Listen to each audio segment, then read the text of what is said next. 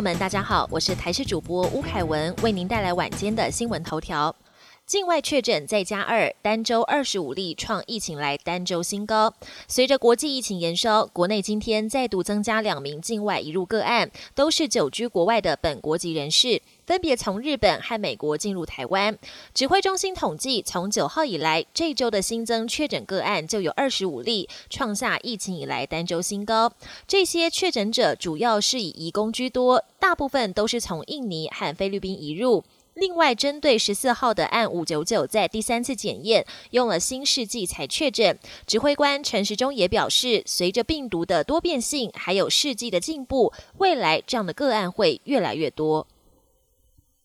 秋冬防疫专案与地方政府沟通中，陈时中表示，周三将公布。秋冬疫情紧绷，指挥中心决定寄出秋冬防疫专案，现行包含医院、大众运输、卖场、学校展演场地、宗教会馆、娱乐场所及大型活动等八大场所，未来将全面戴上口罩，若没确实遵守，可能会挨罚。边境检疫也将从目前只有外国人士入境前需检附阴性裁检证明，扩大到本国籍和移工，也就是说，未来无论是谁来台，一律都要附上阴性裁检证明才准入境。另外，各大医疗院所未来一旦出现新冠肺炎疑似症状的患者，就应纳入筛检。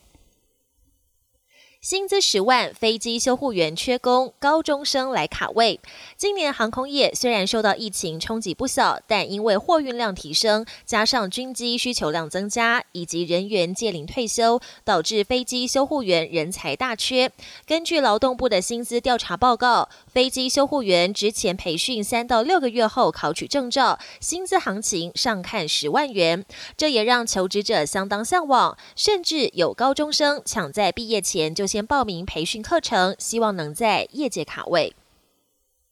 国际焦点：泰国曼谷再爆反政府示威，警民爆发冲突。泰国曼谷十四号再度爆发反政府示威，抗争者身穿黑衣上街争取民主。参与这次活动的，除了学运组织，还有性别平权运动和教改团体。入夜之后，民主纪念碑周围发生小型的警民冲突，抗争者在纪念碑上盖上白布，希望政府听到群众的声音。泰王瓦吉拉隆功则是来到一座捷运站参加开幕仪式，大批穿着黄衣的王室支持者到场欢迎，跟民主抗争形成强烈对比。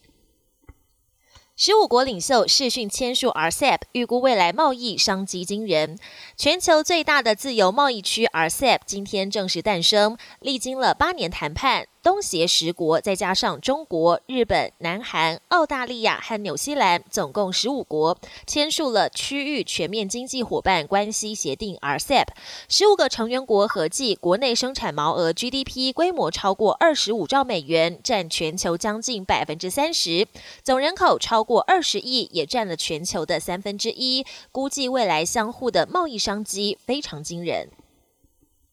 欧洲疫情持续延烧，葡萄牙里斯本四成餐饮业面临破产。欧洲新冠肺炎疫情持续延烧，葡萄牙确诊人数已经飙破二十万例，首都里斯本更是实施宵禁，四成的餐饮业面临破产。许多人周末走上街头示威抗议，但有业者发挥创意，干脆在早餐的时段提供晚餐时段才有的丰盛佳肴，希望能在绝境中杀出一条血路。